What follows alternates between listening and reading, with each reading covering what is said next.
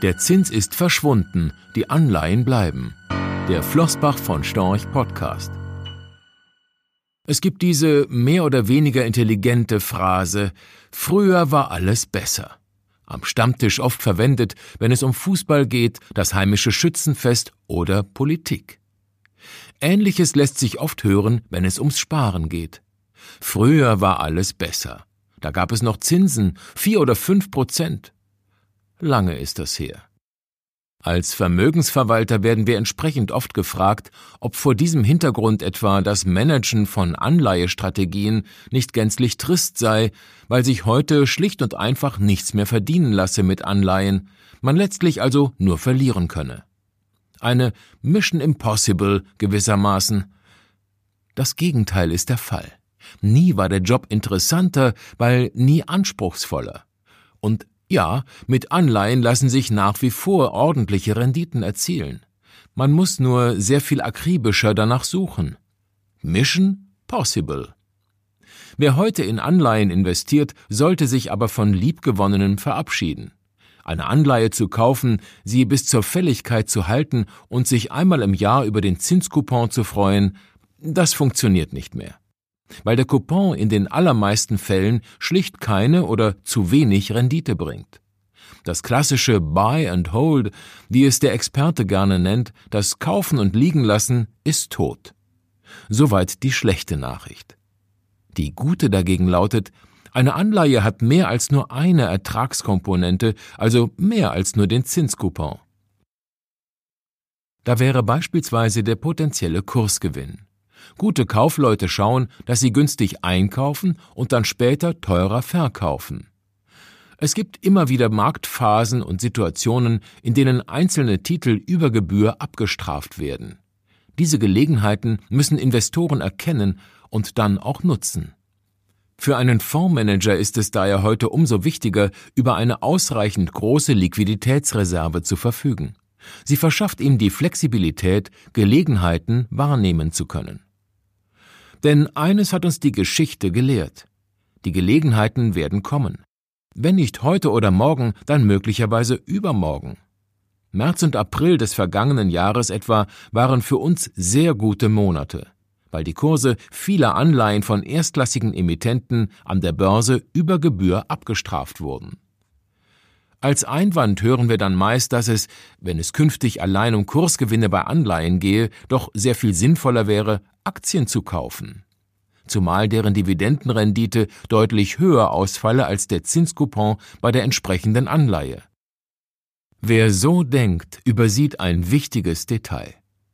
Der Vorteil einer Anleihe gegenüber einer Aktie ist, dass die Erträge halbwegs planbar sind. Dazu ein kurzes Beispiel.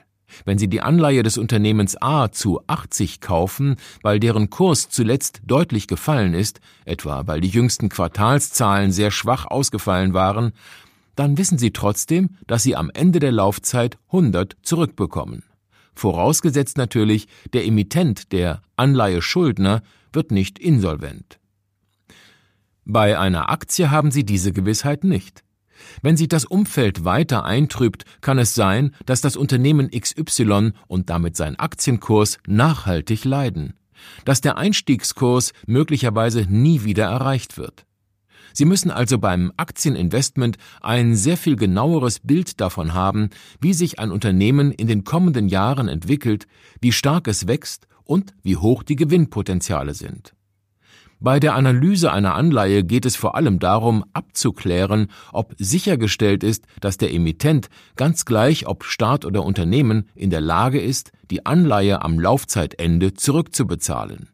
Das ist durchaus ein Unterschied, der bei einem direkten Vergleich für die Anleihe spricht. Wir möchten aber nicht allein auf den potenziellen Kursgewinnen als zusätzlichem Renditebringer bei Anleihen herumreiten. Das Durationsmanagement beispielsweise spielt ebenfalls eine wichtige Rolle. Auch da ergeben sich Renditemöglichkeiten. Oder die Währung. Letztlich müssen Sie als Anleiheanleger sehr viel strategischer vorgehen, sehr viel aktiver sein, also auch sehr viel häufiger handeln, wenn Sie langfristig ordentliche Renditen erzielen möchten. Die Umschlagsgeschwindigkeit innerhalb eines reinen Anleihedepots ist heute mitunter deutlich höher als bei einem Aktiendepot. Die Frage ist, wie das ein Privatanleger leisten soll, mit begrenztem Zeitbudget und ohne direkten Draht zu den großen Anleihehändlern. Sehr schwierig. Ein guter, aktiv gemanagter Rentenfonds könnte stattdessen ein geeignetes Instrument sein, um langfristig erfolgreich in Anleihen zu investieren. Klar, von einem Vermögensverwalter, der selbst solche Anlagestrategien anbietet, werden Sie kaum eine andere Empfehlung erwarten können. Trotzdem möchten wir ganz bewusst darauf hinweisen. Zumal wir immer wieder gefragt werden, ob es nicht sinnvoller wäre, statt eines aktiv gemanagten Fonds lieber in einen Rentenindexfonds, kurz ETF, zu investieren, weil der den Markt eins zu eins abbildet und obendrein günstiger ist im Unterhalt. Kann man machen, ja. Wir geben aber Folgendes zu bedenken. Rentenindizes funktionieren anders als Aktienindizes. Sie sind, verzeihen Sie bitte die flapsige Beschreibung, tilt to the Schrott. Was heißt das? Während bei einem Aktienindex das Gewicht der vergleichsweise erfolgreichen Unternehmen wächst, weil deren Kurse, also deren Marktkapitalisierung zulegt, ist es bei einem Anleiheindex genau andersherum. Den größten Anteil am Index haben stets die am höchsten verschuldeten Unternehmen. Das steht nicht selten im Gegensatz zum Wunsch eines Anlegers, nur die kreditwürdigsten Schuldner im Portfolio zu haben. Hinzu kommt, Renten-ETFs hängen, was die Wertentwicklung betrifft, meist hinter den Indizes hinterher, die sie vorgeben abzubilden. Aufgrund der mitunter größeren Differenzen bei den Geldbriefspannen geht bei den permanenten Indexanpassungen einiges an Rendite verloren. Ein guter, aktiver Manager dagegen wägt ab, ob eine Portfolioanpassung nach Transaktionskosten überhaupt sinnvoll ist. Außerdem ist da die mangelnde Flexibilität.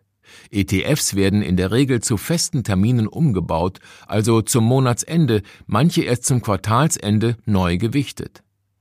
Gerade in turbulenten Phasen, so wie im Frühjahr 2020, kann das ein Nachteil sein. Dann nämlich, wenn es darum geht, Chancen zu ergreifen, also gute Anleihen zu günstigen Preisen erwerben zu können. Manchmal geht es da um nicht mehr als einzelne Tage, die im Falle des ETF ungenutzt verstreichen. So einfach wie das ETF-Label vermuten lässt, ist ein Investment leider nicht.